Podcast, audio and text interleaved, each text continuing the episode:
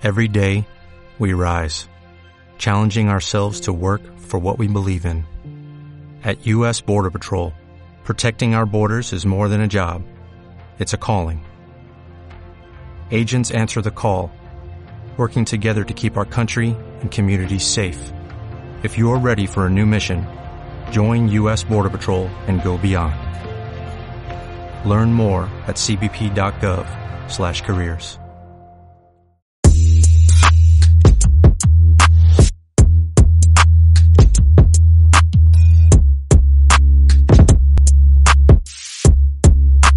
¿qué tal? Bienvenidas, bienvenidos, sean amigos con derechos, un podcast para entender cómo los derechos humanos impactan en nuestras vidas. Este es un podcast del IDEPUC, el Instituto de Derechos Humanos de la Pontificia Universidad Católica del Perú. Mi nombre es Katy Subirana, yo soy periodista y soy su anfitriona en esta temporada. Hoy día tengo el gusto, en medio de esta coyuntura agitada, de conversar con dos, con dos abogados de los buenos. Hoy estamos con Romy Chang y con César Sabach. Romy, César, bienvenidos sean al programa. Muchas gracias por estar conmigo el día de hoy. Hola, ¿qué tal? Gracias, gracias Y pues vamos a hablar de, de un tema que nos, nos, interesa mucho y nos interesa mucho más en esta, en medio de esta desgastante coyuntura electoral, ¿no? O sea, no vamos a negar que es desgastante. Entonces, y que hay temas que nos preocupan mucho. Uno de esos temas está ligado específicamente a la corrupción y de eso vamos a hablar con nuestros invitados el día de hoy. ¿Cómo podemos mejorar las, las reglas para luchar efectivamente contra la corrupción, para no, no quedarnos en buenas intenciones, para que las investigaciones no se hagan eternas, para, tener, para no volver a tener candidatas o candidatos que estén con investigaciones larguísimas eh, por casos de corrupción y, y, y, que no se resuelvan, ¿no? O sea, si hablamos diciendo las cosas claras, la señora no se resuelve el caso, y bueno, en caso sea encontrada responsable, pues si sale ganadora de la contienda electoral, eh, va a ser bien complicado tener una presidenta pues este, que sea encontrada culpable, ¿no? César Romy, no sé quién de ustedes quiere empezar, a, podríamos empezar hablando de cuál es la principal traba que tiene el Estado en este momento para luchar efectivamente contra la corrupción. Romy, por favor, yo te sigo. Bueno, yo creo que lo principal es la tolerancia tan alta que tenemos lamentablemente en nuestro país respecto al tema de corrupción, ¿no? Y esto es yo creo algo generalizado, que hace que por más que tú crees reglas, por más que crees eh, normas, por más que busques hacer campañas y concientizar a las personas, finalmente terminen considerando que no, no tiene esto mayor sentido porque ya tienen una tolerancia muy alta. Yo creo que esto se da porque el comportamiento que las personas tienen en el ámbito privado se refleja a todo nivel, en el ámbito público, en el ámbito educativo, en los colegios, y muchas personas realizan a día a día, o sea, realizan a diario actos de corrupción sin ni siquiera darse cuenta que están realizando actos de corrupción. Y lo pongo ahí con algunos ejemplos concretos, porque si bien el Estado ha tratado de crear reglas al respecto, yo creo que no ha sido suficiente, ¿no? Imaginemos el caso del Día del Maestro, empezando por ahí. Los casos en los que va la profesora y le lleva el regalito al docente y le dice, por favor, mi hijito salió mal en el curso de matemáticas, le puede tomar otro examen. Entonces, claro, si esto se da en un contexto de un colegio privado, no pasa nada, porque el profesor no es funcionario público. Pero si se da en un contexto de un colegio público, sí, porque el profesor, a efectos del Código Penal, es considerado funcionario público. Entonces, un, incentivo, un beneficio, algún tipo de interés para que eh, se beneficie a un estudiante, claro que es un acto de corrupción. Entonces, este tipo de comportamientos que además tienen esta este diferente tratamiento en el ámbito público y en el ámbito privado, lamentablemente se repiten y son una constante. Y creo que es una de las principales, eh, de los principales, de las principales trabas que tenemos para combatir a la corrupción y es algo en lo que se tiene que tratar y en lo que el Estado tiene que invertir tiempo y recursos. Me encanta el, abordaje de Romy, porque claro, normalmente cuando hablamos de corrupción nos quedamos en la mega corrupción, los casos de Marcos, el discurso macro y, esto. Pero yo voy con Romy, hay una dimensión que la corrupción empata, representa o expresa problemas generalizados de falta de vigencia de la ley. O si quisiéramos decirlo en otros términos, de un entorno social en el que la ley no es tomada en serio. Claro, eso no tiene que ver solo con que seamos sudamericanos o seamos eh, los herederos de la última capital del virreinato. ¿no? Tiene que ver con que en general nuestros procesos de intercambio comunitario no están construidos en referencia a algo tan importante como un juicio, entendido como un proceso institucional de toma de decisiones sobre controversias. ¿no? Eh, entre nosotros, si dos vecinos pelean, imaginando dos casas con puerta calle, esa pelea o va a una junta vecinal, si en la zona en la que viven existe, o va a la comisaría, pero no va donde un juez. Vivimos en un colectivo en el que los jueces de paz son invisibles. Digamos, te puedo apostar, Katy, cinco minutos de yapa en esta conversación, que no sabes cómo se llama un solo juez de paz en el distrito en el que vives. Entonces, eh, ¿sabes de hecho cómo se llama? Ya, ya, ya, tengo cinco minutos más, este, Romy, mi ¿Sabes cómo se llama tu alcalde? Si tienes suerte, sabes cómo se llama el comisario, si no lo han rotado demasiadas veces. Pero no sabes cómo se llama el juez de tu distrito. Y no sabes cómo se llama porque debo decirte, Katy, no existe. Los jueces de paz no son jueces en sentido completo, son jueces con competencias minusvaloradas. Sobre lo que se ha teorizado mucho, se teorizó mucho sobre todo en los 70, 80, eh, en la medida en que eran, uso comillas, el primer nivel del sistema, pero es un primer nivel del sistema invisible en un sistema la legalidad solo se hace visible cuando tenemos un juez que interactúa con nosotros, uno que podemos reconocer en la cola del pan o para los que tienen religiones, eh, en, el templo al que vamos los domingos o eh, en el parque mientras pasea el perro y lo saludamos como señor juez, señora jueza.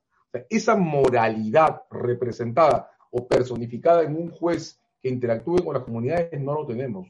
Y como no lo tenemos, no pensamos en clave de legalidad, sanción, reparación, indemnización, derrota. Yo puedo romper la puerta de mi vecino y eh, me pelearé con él, pues, pero no le pago. Y si quiere hacerme un juicio, va a tener que venir hasta el centro de la provincia a buscar un juez que en ocho o seis meses va a admitir una demanda. O sea, digamos, si la legalidad está condicionada a la ausencia de espacios institucionales de confirmación de su vigencia, imagínate un subproducto de la legalidad que es el comportamiento honesto y transparente. No hay manera, ¿no? Siguiendo la pauta de Roy, pues, bajamos a, la interacción entre personas, que me encanta.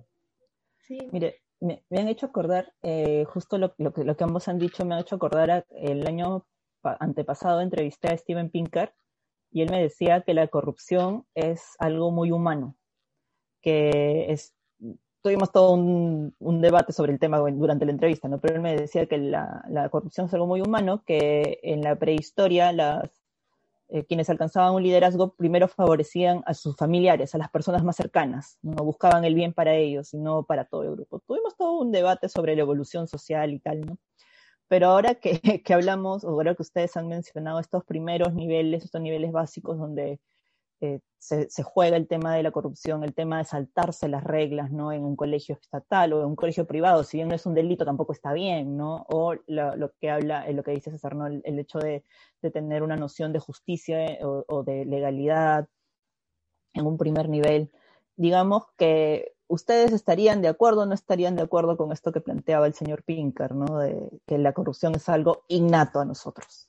Eh, para seguir la regla de paridad me lanzo ahora porque después me sigue Romy, vamos en paridad y alternancia, sobre todo alternancia. Me parece muy bien. Mira, este, lo que pasa es que creo que culturalmente, eh, incluso en, incluso en términos teóricos, hemos formado una sociedad que ha invisibilizado el interés, ¿no? O sea, los, los economistas nos enseñan siempre que la competencia se organiza por factores de precios y en función a un mercado que maximiza ganancias y distribuye beneficios, pero nunca nos dicen que el factor económico, la persona, el ser humano, hombre o mujer, interviene en ese mercado, tiene un interés que necesita niveles de realización y de contención. Eh, tenemos el interés invisibilizado y eso hace que eh, hayan sectores que creen que el mercado no solo asigna bienes, servicios y precios, sino que además contiene comportamientos humanos y no los contiene, ¿no? Digamos, en este momento hay todo un approach durante, no, creo que fue durante entre nosotros cuando trabajó el libro este sobre Odebrecht, que comenzó por ahí, ¿no? O sea, si logramos entender que el ser humano vive sobreviviendo, pero además multiplicando sus esferas de interés, podremos entender que no hay solo una mano invisible, sino que además hay una mano que se extiende, una mano larga que hace que todos tengamos cierta tendencia a posicionarnos y aumentar nuestras cuotas de ventaja y crear las redes que protegen nuestras cuotas de ventaja y que alteran las condiciones de competencia perfecta. Entonces la competencia tiene un demonio al costado que se llama interés. Y ese interés, que es el al que probablemente se referían en esa conversación cuando decían que era humano, eh, tan existe que tiene que ser reconocido para poder ser eh, tratado, contenido, institucionalizado, no necesariamente normalizado, pero jamás invisibilizado. ¿no? O sea, la corrupción se trata de escenas en las que la proyección del interés no tiene factores institucionales de contención. Entonces, subjetivo todo, subjetivo el puesto público, subjetivo mi cargo, subjetivo los fondos del tesoro, subjetivo la manzana del colegio a la que se refería yo, eh, Romin, ¿no? Sí, bueno, yo creo que es cierto, ¿no? O sea, eh, definitivamente es algo innato, sí, es verdad, es algo humano, pero eso no significa que esté bien, eso no significa, como dice César, que no se deba ver, ¿no? Esto es, y, claro, salvando las diferencias, como la infidelidad, ¿no? Claro, todo el mundo dice, oye, pero es que en México, por ejemplo, no, pero es que está muy bien, ¿no? Tener dos familias, mientras más familias en paralelo, más mujeres, entonces, claro, son temas machistas por completo, ¿no? Aquí también, ¿no? Ay, pero a cualquiera se le pasa, ¿quién va a tener una infidelidad? ¿no? Sino que levante la mano el que tiró la primera piedra. Pero el hecho de que muchas personas lo toleren no significa que esté bien. Y eso mismo pasa con la corrupción. Yo creo que eso es algo en lo que justamente el Estado tiene que trabajar. Y ojo que yo he puesto el ejemplo del profesor del colegio, pero voy a poner otro, porque muchas veces todos decimos, no, pero yo jamás realicé un acto de corrupción, cuando no se dan cuenta que lo hacen muchas veces y a diario. Día de la Madre, época de la presencialidad que todos extrañamos, ¿no? Restaurantes llenos, copados, gente haciendo cola en la calle. Y claro, nunca falta el que va y le dice al, de la puerta o al mozo, señor, señora, le doy una propina, pero hágame pasar a mí primero. Eso es un acto de corrupción. No, pero simplemente estoy dando la propina porque mira, mi mamá es mayor, yo no puedo hacer la cola, no puedo esperar. Esas son justificaciones. Por eso, claro, es innato, es verdad, muchas personas incurren en esa falta, pero eso no significa que esté bien. Eso no significa que lo debamos permitir. Eso no significa, a mi parecer, que el Estado no deba promover actuaciones claras y concretas para evitar que eso ocurra. O sea, que, que hayan personas que son infieles no significa que, ah, bueno, pero como hay muchos infieles, ya, bueno, está permitido. Pues no, no es así, o sea, no es correcto esto, ¿no? Entonces, y, y esa es la parte en la que creo que el Estado no termina de trabajar. Han habido esfuerzos, hay normas, combate contra la corrupción, convenios internacionales, el concepto de funcionario público, el Código Penal peruano, súper estricto, buscando ampliarlo al máximo. Los administrativistas quejan, ¿no? No sé, yo estuve en una conferencia y decía, pero ¿cómo puede ser? Para los penalistas, hasta un practicante puede ser funcionario público. bueno, porque tenemos un concepto autónomo, unas reglas especiales. Pero lo cierto es que yo creo que todavía faltan más cosas que concreticen el tema, ¿no? La corrupción entre particulares es un claro ejemplo me parece inconcebible que, ok, se sancionó la corrupción entre particulares para cubrir ese vacío, mandar un mensaje a los ciudadanos, a las ciudadanas, un mensaje de no tolerancia a la corrupción, ni siquiera en el ámbito privado, pero lo cierto es que cuando existe una, una situación de perjuicio para la empresa, ahí se convierte la acción en acción privada. Se le deja a la empresa decidir si quiere o no denunciar a sus colaboradores que han realizado actos de corrupción a nivel privado. Claro, ninguna empresa lo va a hacer, ¿no? Porque ninguna empresa quiere que se le diga luego, oye, tú tenías trabajando en tu empresa a, trabajadores corruptos. Nadie lo va a querer hacer. Entonces, yo creo que esas son las cosas en las que todavía se tienen que trabajar, porque si bien es cierto, muchas personas incurren en esta falta, muchas personas piensan que es normal, eso no es correcto y como dice César, no se puede invisibilizar. Se tiene que más bien resaltar y poner un freno y explicar a las personas que eso no está bien quiero, quiero acordarme de una construcción que lanzó Romy, tolerancia. O sea, la, digamos, la tolerancia se suele leer en, a nivel, en nivel sincrónico como algo aquí presente, pero también se puede mirar a nivel diacrónico, ¿no? Y en la diacronía, la tolerancia se mueve por curvas. ¿A qué me refiero con eso? A que, eh, digamos, no, no, no, es un pensar evolutivo, ¿no? No se trata de que cada día seamos mejores como Darwin quería, cada vez menos mm. es algo que me ofende y no sé por qué los signos no son el, el momento máximo de, la realización de la naturaleza, pero en fin, al margen de eso, no es un pensar evolutivo, pero la tolerancia se mueve por movimiento, se, se mueve, perdón, a lo largo del tiempo en curvas que van modificando los cuadros de observación. Creo que el mejor ejemplo lo tenemos en todos los debates que han atravesado nuestras discusiones de 2016 respecto al significado eh, legal o ilegal del uso de dinero en efectivo en campañas políticas, ¿no? tenemos cuando, desde, la, desde que la República existe, eh, hay una conferencia bella de Chomsky que, siempre cito en este instante, que es este, Requiem para el sueño americano, ¿no? Requiem for the American Dream, donde Chomsky, eh, en un pedazo, lo, que dice bueno, los partidos políticos se inventaron para canalizar dinero a la política. O sea, primero eran clubes y era el dinero de la aristocracia, pero los partidos de izquierda canalizaban el dinero de los sindicatos. la función de los partidos políticos, que no se teorizaban eh, en ninguna parte, siempre ha sido canalizar dinero a la política. Lo que pasa es que ahora nos molesta. Bueno, esa es una marca de cómo se mueven estas curvas de tolerancia. No vamos descubriendo comportamientos que ahora reconocemos en su existencia. Eh, Romy citaba el caso de la corrupción privada, que es un movimiento de cambio legislativo en pleno proceso, ¿no? Hace 30 años, 40, cuando yo estaba en la universidad, eh, era imposible pensar que eh, se pudieran combinar las construcciones corrupción y sector privado. Ahora es más o menos evidente que definidas las cosas en términos de depositación de confianza o fiducia, entonces toda forma de alteración de la causa de la fiducia debe ser considerada un tipo o una clase de corrupción, también la que se comete en empresas, de modo que si la junta de accionistas nombra un gerente y el gerente pasa por gastos regulares, contratos para su familia, en pleno conflicto de intereses, eso va a terminar siendo sancionado más o menos igual que los sobornos de funcionarios públicos, ¿no? Curvas de tolerancia. Eh, partidos políticos, en nuestro caso, financiamiento de los partidos políticos es el, el gran ejemplo, avance de las reglas o de las tendencias para criminalizar la corrupción privada también. Claro, pero de nuevo, ¿no? Ahí nos saltamos del planeta micro en el que está eh, la manzana de Romy, le vamos a poner nombre a esa frase, la manzana de Romy quedó, hasta el, nivel macro en el que se producen los procesos más difíciles, ¿no? El de financiamiento de los partidos políticos es muy llamativo. Todos los debates que hay alrededor del modo en que funciona la regla sobre lavado de activos en nuestro medio también. Y con eso vamos regresando al primer tema, Romy, que lanzó Katy, ¿no? Ok, ¿y ahora dónde estamos? Eh, cinco años, casi cinco años después del primer reconocimiento de Odebrecht sobre sobornos en la región, ¿no? Eh, dejamos la manzana de Romy y vamos a la manzana de Odebrecht, de Marcelo. Sí, bueno, de hecho sí, ¿no?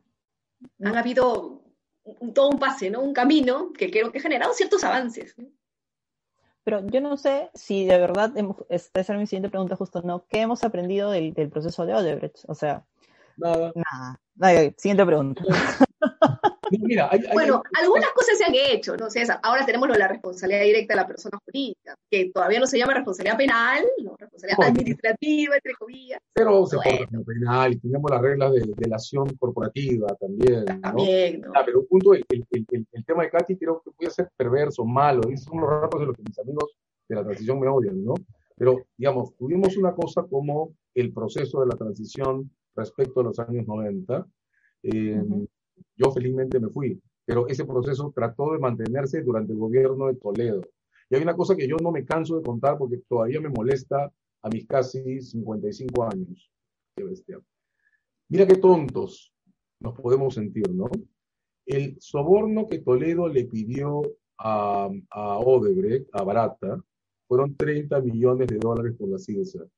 ¿De acuerdo? ¿Saben qué cosa es simbólicamente 30 millones? 30 millones fueron la coima más grande que establecimos en proceso en el equipo aquel de principios del siglo, que era el soborno que cobró Vladimiro por la compra de los MiG a eh, A los corredores de esa operación, que eran un grupo de, señores eh, no rusos, sino, sino israelíes, les cobró 30 millones de dólares se lo establecimos, era el soborno más alto que registramos y fue la cantidad de dinero que el presidente de la transición le pidió a Odebrecht apenas enterado del tema. O sea, al final, ¿qué hicimos? Le enseñamos a Toledo a robar, le enseñamos a Toledo cuánto tenía que pedir como coima. O sea, se nos pasó por delante. En una transición. Pusieron el mínimo, ¿no? Pusieron la base para la sí, le pusimos el valor de referencia. Entonces, y además, claro, yo creo que la crítica que en ese tiempo la, la lanzaba Javier de Canseco. ¿ah? Javier de Canseco una vez nos dijo que estamos pasando por alto en la Comisión de, Corrupción Económica eh, Obras Públicas. Y claro, nosotros estamos, era la versión que teníamos en ese entonces, estamos trabajando para desmontar una organización. Y esa organización no había llegado a una serie de dimensiones económicas de detalle. Estaba en contratos públicos, manejo de presupuesto y compra de políticos. Entonces no llegamos a obras públicas. Esa era nuestra explicación en ese momento. Pero se fue por delante y se construyó todo un ciclo de corrupción en obras públicas al mismo momento en que en teoría estábamos desmontando una mafia. Entonces, ¿qué aprendimos? Ahora, hay cosas que sí pasaron, ¿no? Después de ese ciclo de los años 90, vino el ciclo de gobiernos regionales en tiempos de Humala. Y ahí, digamos, hubo un esfuerzo importante que yo creo que fue constitutivo para los equipos de investigación de la Fiscalía de este momento. No me refiero solo al equipo Lavallato, ¿no? Me refiero también a los equipos anticorrupción en general. Creo que había una buena parte de protocolos, de pautas de, dejo la broma y me voy con Romy, hay cosas que sí se han aprendido. Pautas de relación entre la Contraloría y la Fiscalía, eh, modos de organizar determinados procedimientos de colaboración y tal, que vienen del ciclo de eh, los grandes casos contra gobiernos regionales, que desembocan en el caso Álvarez, desembocan en el caso Orellana y forman el colectivo de, que, que se enrola para los casos Odebrecht, ¿no? Entonces, en la fiscalía creo que ha habido un ciclo de aprendizaje, de posicionamiento muy intenso, que aunque tiene un montón de demoles de los que podríamos también hablar, y ahí te cobramos no los cinco minutos que te gané en la apuesta, sino como 30, pero que hay un, todo un ciclo de demoles, los fiscales de hoy tienen un colectivo, tienen una eticidad y tienen una autoimagen que no tenían los fiscales de los años 90 se piensan a sí mismos distintos y eso es muy importante, son reconocidos en un rol distinto. Ahí podríamos pasar directamente al cuánto afecta eso el hecho de que el último ciclo, que es el ciclo Odebrecht, haya desembocado ya casi cinco años después, sin juicios y condenas establecidos, y con una paradoja que es espantosa y con la que tú, Katy, abriste esta conversación. O sea, al margen de personas individuales, estamos en un ciclo en que ha habido dos candidatos a la presidencia, no uno, dos candidatos a la presidencia acusados por el ciclo de casos Lavallato y en toda la campaña esas dos acusaciones no han hecho mella. O sea, Humala no es que haya pasado segunda vuelta porque estaba acusado. Humala no, Humala no pasó, bueno, pudo estructurar una campaña política que lo encumbrara, pero los dos, el señor Humala y la señora Fujimori, están acusados. Y esa acusación no ha sido un factor que discrimine la votación. El señor Cerrón está condenado. Y la condena del señor Cerrón, por más que se repita en medios, no ha sido un factor que haya debilitado la posición del señor Castillo, que está postulando también en la segunda vuelta. Entonces, mira la paradoja, ¿no? Y ahí, ahí me, me, me quedo para dejar a Romy. Venimos de casi cuatro años y medio, de más de cuatro años, de dividir la actividad política y comunicacional alrededor de los casos Odebrecht casos de corrupción y desembocamos en una elección que, en la que los temas de corrupción no forman ningún, pero ningún divisor de aguas, ¿no? Yo ahí paro por ahora porque es, que, es que yo creo, César, que incluso hasta es peor, porque es verdad, ¿no? Lo que tú dices es, no genera ninguna mella en el tema de los porcentajes, de los votos que puedan asegurar candidatos, el hecho de que tengan actos de corrupción o que tengan procesos de corrupción. Pero más aún, lo increíble, y fíjense, para ver un poco el tema del nivel de, lastre que este mal nos genera en la sociedad, que cuando a inicios del de 2020 se pregunta a las personas, una encuesta de Ipsos, eh, ¿cuál considera que es el principal problema del Perú? Ya en cuarentena, o sea, ya con COVID, el 60% dice corrupción. Y en segundo lugar es el problema del COVID. O sea, démonos cuenta, ¿no? O sea, el tema es, la gente sabe que este es un mal terrible, que es el gran problema del Perú, que es lo que no nos deja avanzar, pero pese a eso, cuando les preguntas, ¿y por qué vas a votar? No tiene ningún problema con decir, ah, bueno, por este, pero está con un proceso de corrupción, no importa. No, pero y no, no, no, no, olvidemos que el señor Vizcarra, que ha sido el protagonista de los últimos grandes escándalos en el último año y medio por asuntos de corrupción, ha sido el candidato más votado por Lima, más allá de que esté inhabilitado. Entonces es un poco lo que tú dices. Esa corrupción que se denuncia como problema es una corrupción que se reconoce visualmente, pero que no tiene consecuencias prácticas de contraestímulo en el comportamiento electoral de la gente. Así es. Y yo te decía, César, que creo que es peor porque en verdad al final siento que hay tanta tolerancia al tema de la corrupción que más bien termina siendo utilizado como un tema para conseguir adeptos, o sea, para conseguir votos, pero sin ninguna intención ni sin ningún ánimo de realmente crear un cambio. O sea, al final se termina convirtiendo en el tema, en el tema emblema, ¿no? En el tema, ay, oh, la corrupción, vamos a contra los corruptos, ¿no? Pero sin ninguna real voluntad de hacer algo para solucionar este problema. yo sé que ustedes deben, deben tener esta, este panorama mejor que yo, pero tiene que ver con que, qué cosa es lo que acompaña en, en el contexto al, al, al, acusado o a la acusada por corrupción. Por ejemplo, el caso de Vizcarra. Yo sé que mucha gente piensa, bueno, Vizcarra es como el que él roba, pero hace obra porque se enfrentó al Fujimorismo en su momento, cerró el Congreso cuando la gente quería que cierre el Congreso. Al principio parecía que estaba haciendo una buena gestión de la pandemia, parecía, o bueno, simplemente no sabíamos cómo gestionar una pandemia y se presentaba todos los días, daba una imagen, qué sé yo. Entonces, esto es lo que la gente recuerda, que dice, bueno, y lo he escuchado varias veces, es, pero hizo, pues, o sea, sí, pues. Algo hizo. Fue, corrupto como todo el mundo, pero algo hizo. Eso bueno, como el famoso discurso, ¿no? De un candidato a gobierno regional, que decía, bueno, y yo, sí, pues, yo robo, pero yo comparto con el pueblo, o sea, y la gente, bravo, comparte con el pueblo. Es, que a eso voy, ¿no? O sea, es un tema de tolerancia total, que finalmente todos sabemos que está mal, pero la gente dice, bueno, ya, pero en el punto en el que están ya más que tolerancia es perversión, ¿no? Porque lanzo, dos, lanzo dos ideas, ¿no? Según la primera, claro, eh, eh, digamos, en una encuesta y preguntados por la calle, es decir, sin ningún compromiso práctico inmediato, eh, un ciudadano o una ciudadana promedio en este país reconoce la corrupción como un problema, ¿no? Términos, pero nota que, noten que en una encuesta la palabra corrupción está vacía de contenido. Como claro, está, solita, no está acompañada de absolutamente nada, ni puesta en ningún contexto. Correcto, ni tiene cara, ni tiene compromiso, no tiene nada, es una especie de reconocimiento abstracto, ¿no? O sea, como reconocimiento del padre ausente. El Estado no está, los jueces son corruptos, ¿no? El Congreso es ilegítimo, o sea, nada tiene contenido ahí. Eh, más bien, tienes el reconocimiento nominal de una construcción, la corrupción, que eh, no empata con una realidad poblada de clientelismo, ¿no? O sea, acá, acá hay una paradoja que a mí me parece alucinante, porque en estas elecciones, en ese instante, aunque sea estomacal, intuitivo, estamos discutiendo sobre conceptos fundamentales. O sea, no conceptualmente, que es la gran, el, gran déficit, y creo que es lo que va a diferenciar, lamento decirlo, el debate constitucional que puede comenzar en julio del que está comenzando en Chile en este instante, ¿no? Es un debate encarnizado, pero fuerte conceptualmente.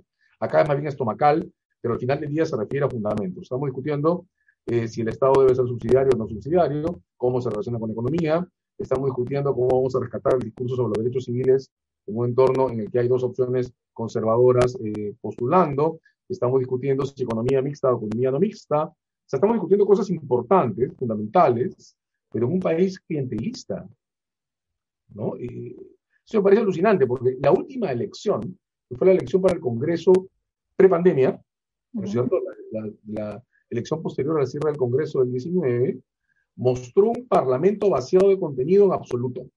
no quiero faltar respeto a nadie, pero creo que es imposible negar que Acción Popular, la fuerza política más importante en este Congreso, llegó a ese Congreso con una estructura de, de reclutamiento basada en alcaldías y gobiernos regionales, no en contenidos, sino en nexos de relación que desde mi punto de vista son clientelares. Y eso produjo un parlamento sin posiciones institucionales fuertes, o sea, tan, tan agregacionista que desemboca en la presidencia de Merino. Y a la vuelta de la página desembocamos en esta polarización de dos extremos, pero sobre la misma estructura de país clientelar. Pues ahí creo que hay una, una cosa muy complicada, ¿no? ¿Cómo hablamos de corrupción en un entorno en el, y de eso trata el clientelismo, en que el ascenso social se basa en poder tener a un amigo en el gobierno regional que me contrate o que contrate a mi hijo o que elija mi obra y entonces yo le devuelvo parte de la ganancia porque de eso trata el negocio. ¿Cómo funciona un país de estructura clientelar en el que no hay, no hemos desarrollado, no tenemos un concepto de ciudadanía basada en el pago de impuestos, sino que lo que tenemos son agregaciones de personas que se relacionan con gobiernos locales y regionales intentando una forma de chorreo que se basa en que, por ejemplo, la plata del canon o las transferencias para obras generen beneficios rentistas. Ya, entonces, ¿de qué cosa estamos reconociendo como corrupción cuando decimos que es el problema principal del país, pero estructuramos nuestra vida práctica en términos de correlaciones de intereses basadas en posiciones que entonces son privadas y no públicas en sentido fuerte? ¿De qué estamos hablando? ¿no? Es más o menos lo mismo que pasa con los derechos humanos. Estoy convencido, convencidísimo, de que este es un país en el que, salvo posiciones negacionistas extremas, la gente reconoce que se han violado los derechos humanos. A nadie le importa. A nadie le importa. No, te dicen, no, es que fue el mal necesario. Exacto, exacto. Ese es el tema. Pero es que es lo mismo. En el tema de corrupción igual, ¿no? Pero es que es un mal necesario. O sea, no lo vamos a poder eliminar, eso está claro, ¿no? Es, es, es una cosa que reconocen nominalmente, pero que en tu vida práctica funciona distinto. ¿no? En tu vida práctica... no te ves tú en esos actos de corrupción. Porque fíjate, eh, yo justo te ponía el tema de, regresando a la manzana, poner el ejemplo de la manzana, porque hubo una capacitación que hicimos en la Universidad Católica a profesores de colegio, de primaria y secundaria, y en su mayoría de colegios públicos, ¿sí? buscando construir ciudadanía, buscando hacerles notar que los comportamientos que los niños aprenden de sus maestros, de sus padres, finalmente tienen un reflejo en el comportamiento futuro que van a tener como ciudadanos dentro del Estado.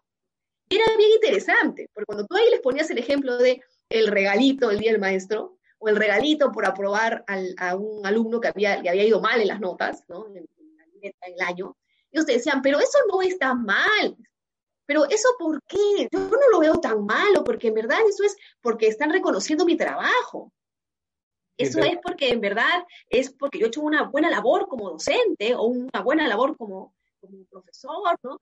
¿Por qué eso se ve malo? Yo no lo veo mal. Y eran largos los debates, justamente tratando de hacerles darse cuenta que eso, o sea, el hecho de recibir algo por hacer mi trabajo, eso no es correcto. Y de hecho, muchas personas en el Perú, incluso funcionarios públicos, que esto salten las capacitaciones que a veces damos como profesores, no saben que la corrupción no solamente sanciona a quien recibe un monto de dinero por hacer algo contrario a sus funciones, o sea, por salirse de su rol, por salirse del papel que debe cumplir y hacer algo ilegal. También son actos de corrupción los actos donde el funcionario recibe algo por hacer algo que es conforme con sus funciones. Te dicen, pero ¿por qué? Te dicen, si en realidad yo no he hecho nada malo. O sea, yo he recibido un regalo para darle el permiso porque el permiso le correspondía, solo que cumplió con los plazos de la ley, ¿no? O sea, le he dado prioridad a su caso, pero eso igual iba a salir así.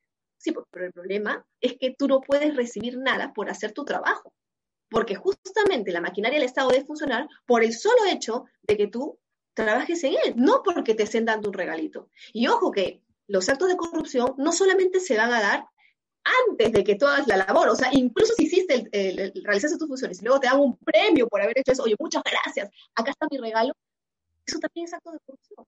Y esto es a veces difícil de entender por las personas, porque incluso en algunas ciudades esto es una práctica común. O sea, la práctica común es, ay, el, trabajador del Estado que me hizo un favor y luego voy con mi pavo, luego voy con mi pollo, luego voy con mi panetón, le doy muchas gracias y le dejo el regalo.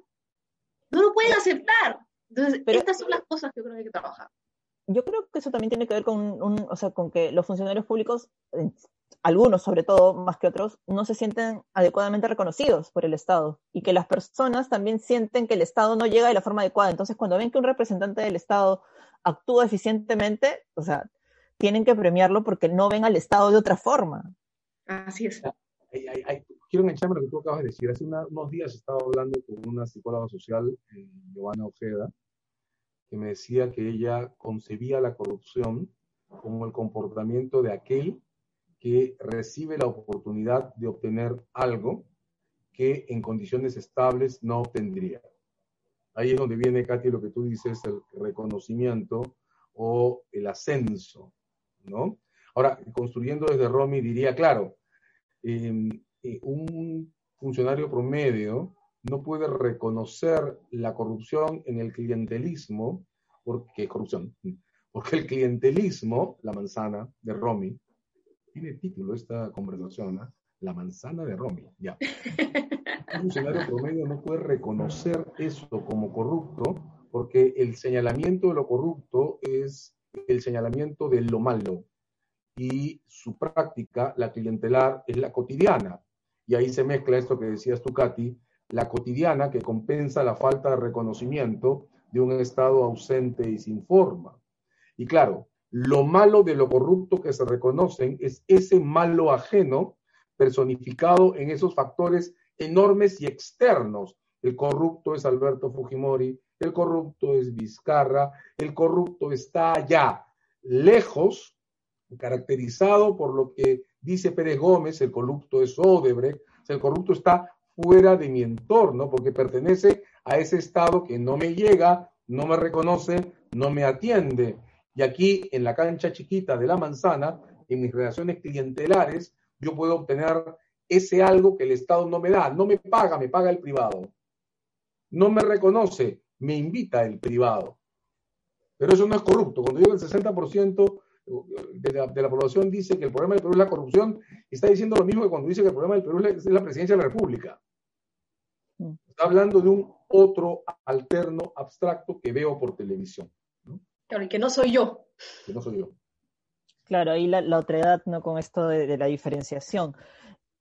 Para ir cerrando y para ir eh, aterrizando un poco la idea, sea quien sea que gane las elecciones, eh, yo veo de forma muy particular, veo complicado que se pueda hacer un trabajo eficiente de limpieza, no sé si llamar limpieza del Estado o de fortalecimiento de las instituciones para evitar al menos grandes actos de corrupción, o sea, actos, actos de corrupción que sean eh, identificados como tales, ¿no? Desde su génesis. Hay, los hay, ¿no? Hay algunos que los funcionarios saben cuando están haciendo mal. No, no de repente lo que hemos conversado ahora, pero algunos sí, sí, sí, sí son muy evidentes yo no veo de parte de ninguno de los dos candidatos, en caso de que ganaran, eh, que puedan enfrentarse a este problema.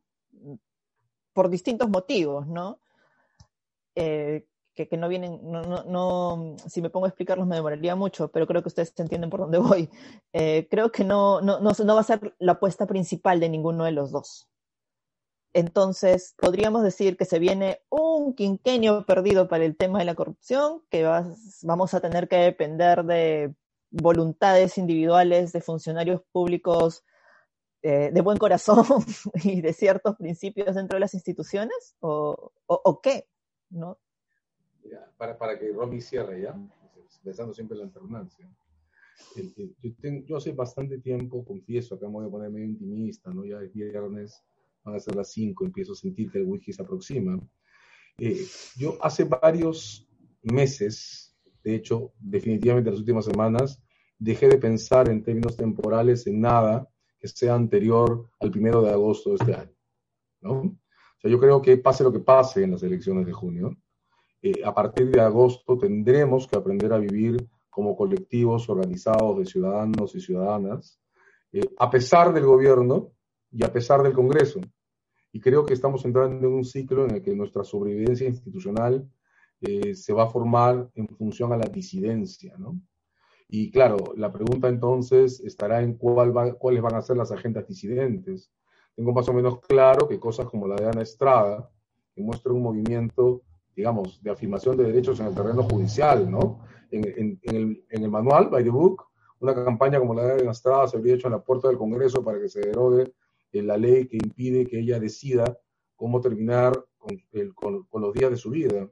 En el Perú, en la puerta del Congreso es una locura, se fue a los tribunales, ¿no? Entonces ahí hay una cuestión que tiene que ver con la muerte digna que va a tener que construirse o sostenerse desde eh, ciudadanos y ciudadanas organizados o convergentes. Va a haber una serie de otros temas de derechos civiles, como el matrimonio igualitario, como la interrupción del embarazo en 14 semanas, eh, como el reconocimiento de los derechos de participación de pueblos indígenas y comunidades afrodescendientes, que van a tener que discutirse desde la ciudadanía, a pesar del Ejecutivo que tengamos y a pesar del Parlamento que ya elegimos. Eh, la ecuación va a tener que ver entonces más bien, más que con esperar de ellos, con demandarles a ellos, con exigirles a ellos y a ellas, porque también hay ellas de por medio, y con imponer una, una agenda, creo, desde la ciudadanía hasta donde alcance y hasta donde podamos contener eh, los desbandes que puedan venir, como digo, gane quien gane, ¿no? Sí, bueno, yo también creo eso, ¿no? El poder ejecutivo y el poder eh, legislativo no son todo.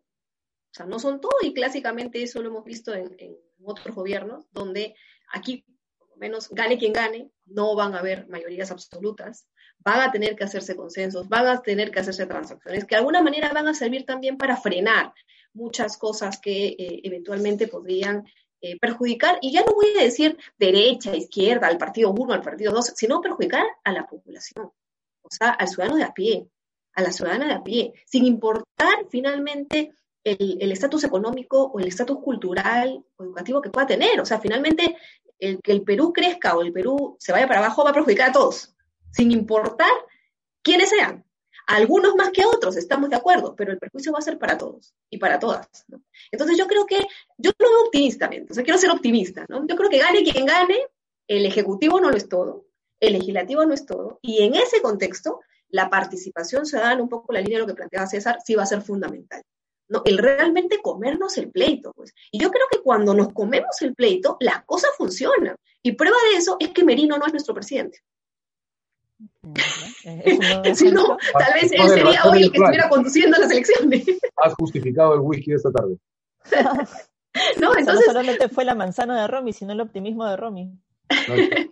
Entonces, yo creo que hay que ser pues positivo, ¿no? Si no, imagínense, ya todos estaríamos ahí deprimidos en, el, bajo el colchón, ¿no? Entonces, no, yo creo que hay que ser optimistas, el Ejecutivo no es todo, el Legislativo no es todo, y el Estado existe para hacer que las y los ciudadanos vivamos cada vez mejores. En términos filosóficos, como decía Aristóteles, para que seamos felices, para que nos podamos autorrealizar, y eso es todas, todos los que forman parte de un Estado. No, esto no es una lucha de clases, esto no es una lucha de quienes tengan dinero, quienes tengan buena posición económica, quienes no. Esto no es un tema de que quienes tengan mejor educación y quienes no. No, es que es el Perú en su conjunto. Y cuando digo el Perú en su conjunto, es porque finalmente todas y todos se perjudican.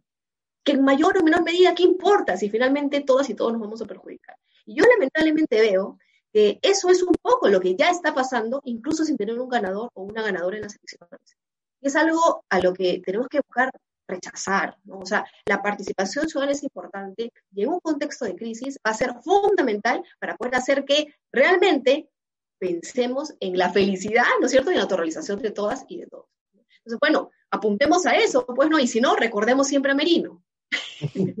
Recordemos siempre que Merino no está eh, gracias a que despertamos en, algún momento, ¿no? Sí, eh, es, verdad, es verdad. Vamos a terminar el programa con el, con el optimismo de Romy. Este programa, como bien dijo César, es, el programa de la manzana de Romy. Eh, un, programa de verdad que yo he disfrutado muchísimo conversando con ustedes. Eh, bueno, estos fueron César Sabache y Romy Chang. Muchísimas gracias por estar conmigo esta tarde. Gracias también a Catherine Rodríguez y Juan Taquejara en la producción. Mi nombre es Katy Subirana y nos escuchamos en el próximo episodio de Amigos con Derechos, un podcast para entender cómo los derechos humanos impactan en nuestras vidas. Muchas gracias. Abrazos, Gracias. Abrazos.